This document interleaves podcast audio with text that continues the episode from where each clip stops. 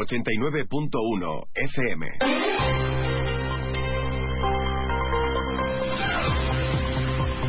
Noticias del campo de Gibraltar en más de uno con Salvador Puerto.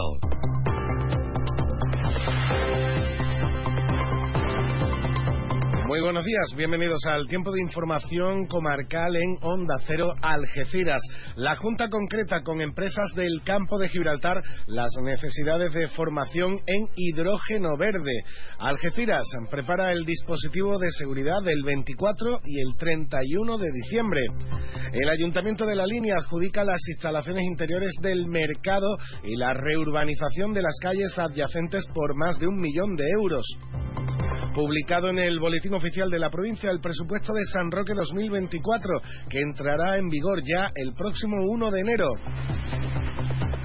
Y en deportes, la Vuelta Ciclista Andalucía, Ruta del Sol 2024, tendrá su quinta y última meta en el campo de Gibraltar, concretamente en la línea de la Concepción.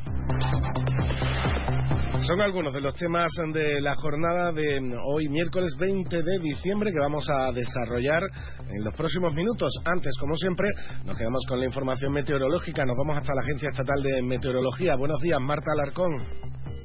Muy buenos días. En la provincia de Cádiz tendremos cielo poco nuboso, tendiendo a cubierto a partir de mediodía, sin descartar precipitaciones débiles. Las temperaturas descenderán, quedándose en cifras de 16 grados de máxima en Algeciras, 15 en Cádiz, 14 en Arcos de la Frontera y Rota o 13 en Jerez de la Frontera. El viento será de componente oeste, flojo a moderado. Es una información de la Agencia Estatal de Meteorología. Muchas gracias, Marta. Y después de la información del tiempo, entramos en materia con la actualidad en tan solo un minuto. Zona Franca. Aquí está nuestro futuro. Vamos a cumplir 95 años, pero estamos tan vivos como el primero, apostando por Cádiz y su desarrollo económico. Nuestros dos recintos fiscales unen las dos bahías con más de 600.000 metros cuadrados y acogen a más de 350 empresas. Somos una institución viable, útil y necesaria. Esta Navidad vívela en San Roque carteros reales, cabalgatas, belenes vivientes, coros y todas las actividades que puedas soñar para los más pequeños durante todas las Navidades.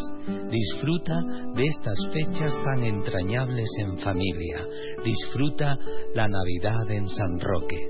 San Roque, ciudad de la Navidad.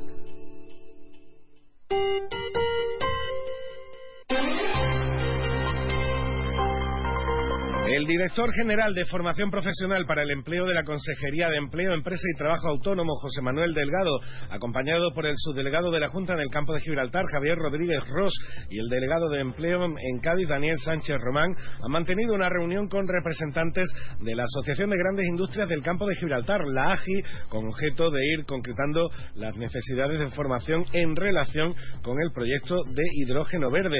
En la reunión se concertó con la AGI que en un plazo breve les harán llegar a los representantes de la Junta las necesidades de formación y perfiles eh, profesionales que van a necesitar para este proyecto en cuanto a esta nueva fuente energética. Así lo explicaba el, director general de formación profesional, José Manuel Delgado. En breve de un mes nos harán llegar las necesidades de formación, los perfiles profesionales que se van a necesitar para dar respuesta a las previsibles ofertas de trabajo que se van a generar eh, con el proyecto de hidrógeno verde que se calcula que pueden rodar del orden de los 10.000 puestos de trabajo a lo largo de varios años, pero que tenemos que ser capaces de preparar a las personas empleadas o desempleadas, prepararlas para que puedan optar a los nuevos puestos de trabajo que se van a generar en este proyecto.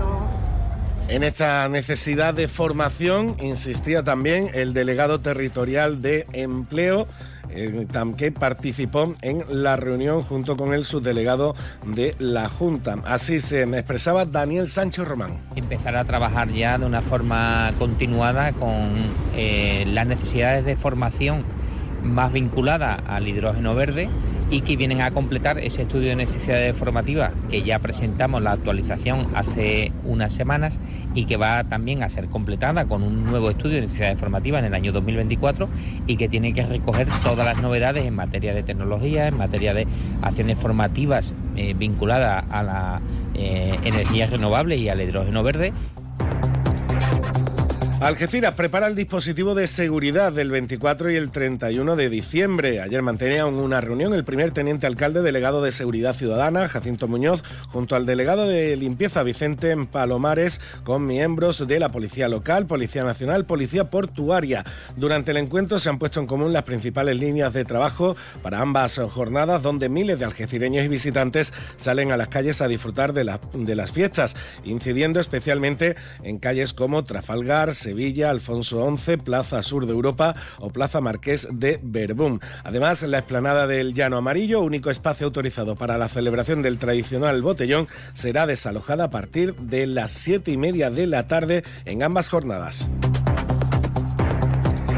Avanza a buen ritmo el proyecto de restauración de la factoría romana de Salazones de San Nicolás. Así lo han confirmado las tenentes de alcalde delegadas de Cultura y Patrimonio Histórico, Pilar Pintor, y de Fondos Europeos, Jessica Rodríguez, que han valorado positivamente los grandes avances de las obras de conservación, restauración, musealización y apertura al público de la factoría romana de Salazones ubicada en la calle San Nicolás, declarada bien arqueológico de interés cultural. Así lo expresaba la delegada de Cultura, Pilar Pintor.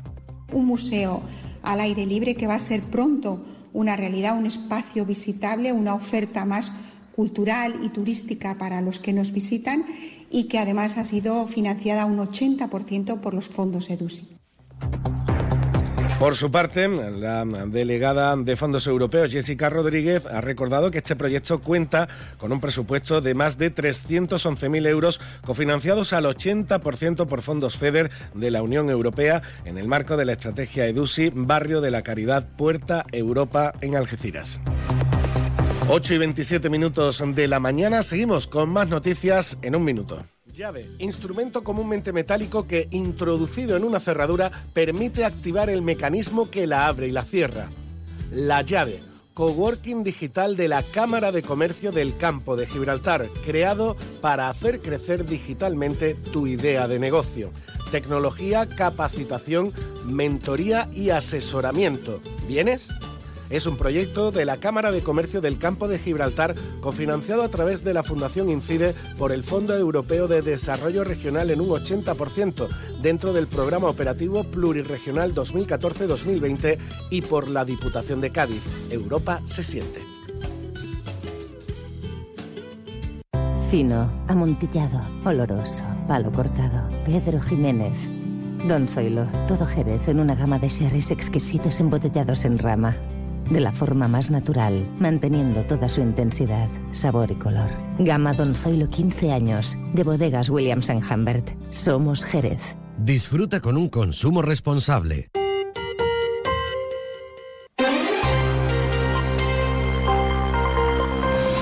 Ayer se publicaba en el Boletín Oficial de la provincia el presupuesto de San Roque para 2024, que por tanto entrará ya en vigor el próximo 1 de enero. Se trataba del último paso necesario para que estas nuevas cuentas puedan entrar en vigor con el comienzo del nuevo año, haciendo que San Roque sea un año más el primer ayuntamiento del campo de Gibraltar en complementar estos trámites. El presupuesto sanroqueño cuenta con un importe de más de 87 millones de euros, con cuatro ejes principales fomento del empleo, políticas sociales, inversiones en todo el municipio, entre las que destacan las nuevas en vivienda, así como otras novedades como becas para estudiantes universitarios y la puesta en marcha del proyecto San Roque Bilingüe que permitirá al alumnado sanroqueño viajar al Reino Unido para mejorar su nivel de inglés.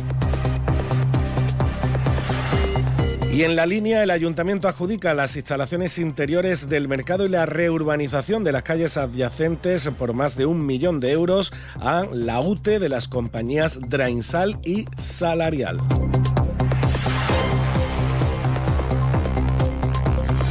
También la línea va a ser la meta de la próxima Vuelta Ciclista Andalucía, con gran satisfacción para su alcalde, Juan Franco. La verdad que va a ser un fin de semana vibrante, ya que coincidirá con el carnaval, también con actuaciones que tendremos en el Palacio de Congreso y este evento deportivo de tan gran nivel, como es el final de la Vuelta Ciclista Andalucía, pues entendemos que va a suponer también un espaldarazo a la gestión que estamos llevando a cabo para mejorar la imagen exterior de nuestra ciudad.